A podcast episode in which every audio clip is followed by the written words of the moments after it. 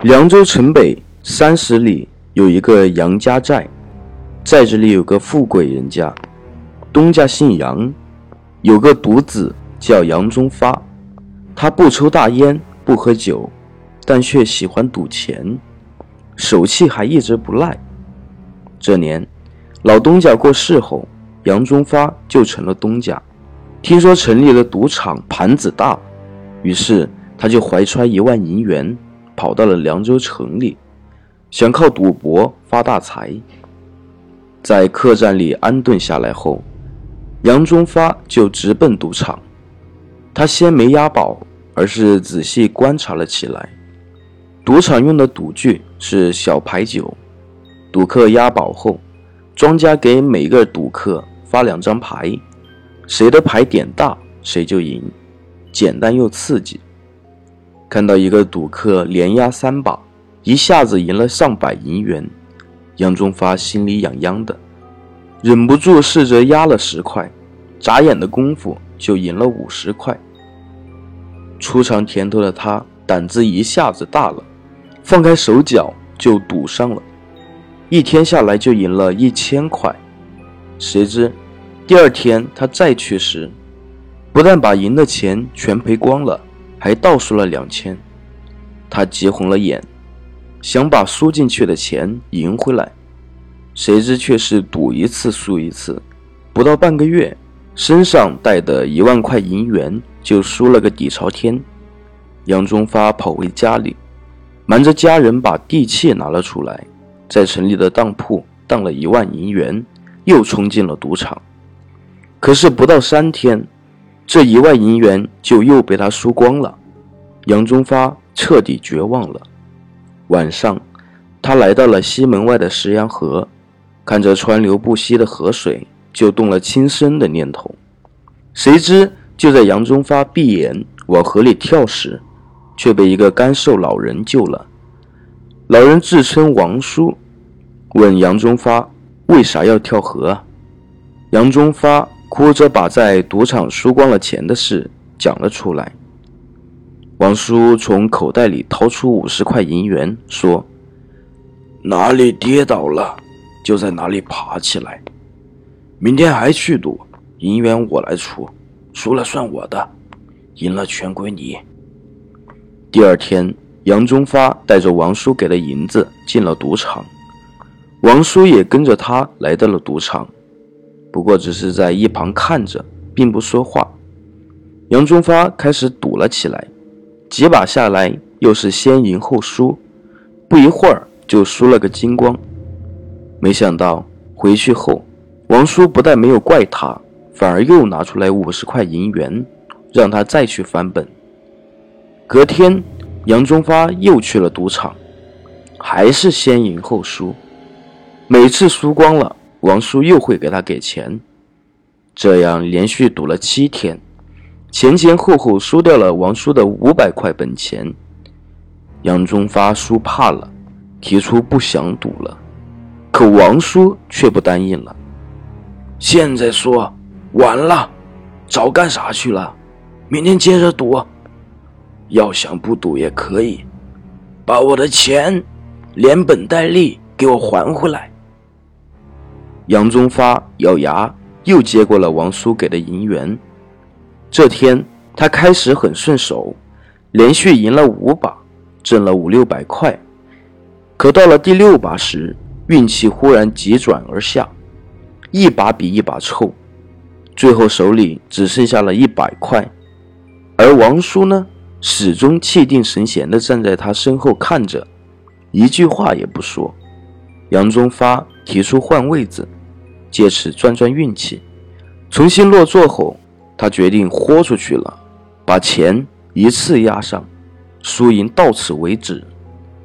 等庄家发完牌后，他深吸了一口气，慢慢的揭开了两张牌，偏头一瞅，顿时心中一惊，他手底下居然是一张二板，一张幺五，二板四个点，幺五六个点。正好是十个点，点位最小，被称为 B 十，彻彻底底的一副死牌。赌场有个规矩，谁要拿到这两张牌，只能自认倒霉。要是谁敢翻牌，就是坏了规矩。赌场的打手绝不会轻饶。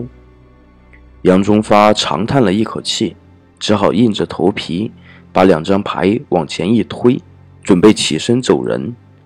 不料身后的王叔却突然伸手一摁，硬是把两张牌翻了过来，大声喊了一句：“请庄家翻牌！”围坐的赌客都被他这出人意料的举动惊呆了。庄家脸色大变，右手迅速抓起面前的牌，起身大叫起来：“有人要捣乱，护场子！”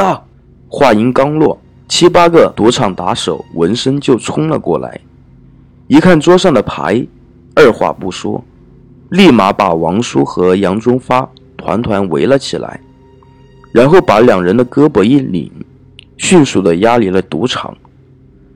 杨忠发吓得全身瘫软。心想，这回非让打手打死不可。打手们把两人押进后院一间厢房后，王叔慢条斯理地说：“你们要想让这赌场接着开下去，就去把老板给我叫来，我有话要问他。”打手头子见王叔口气不小，思考了片刻，连忙打发人去请老板。不一会儿。赌场老板就匆匆赶来了。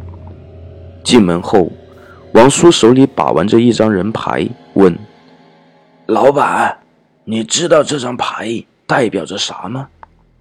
老板愣了一下：“仁义忠信，礼廉耻智，是非羞恶，恻隐慈让。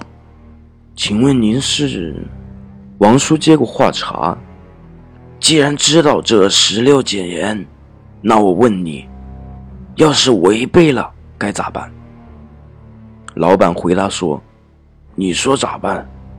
王叔立刻在他耳边小声耳语了几句，老板的脸色就变了，冲他一拱手说：“多谢王老给面子，你说输了多少？”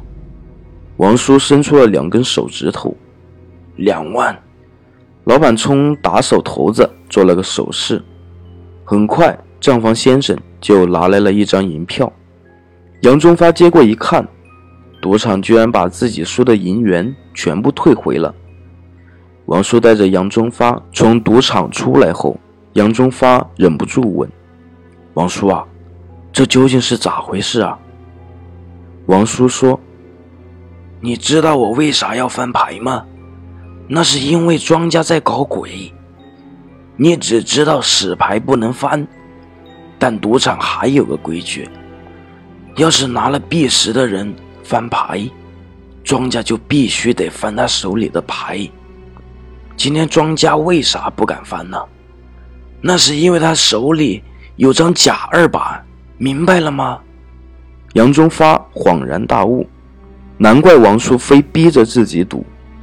原来他一直在一旁等庄家露出破绽，然后以此为借口让老板赔钱。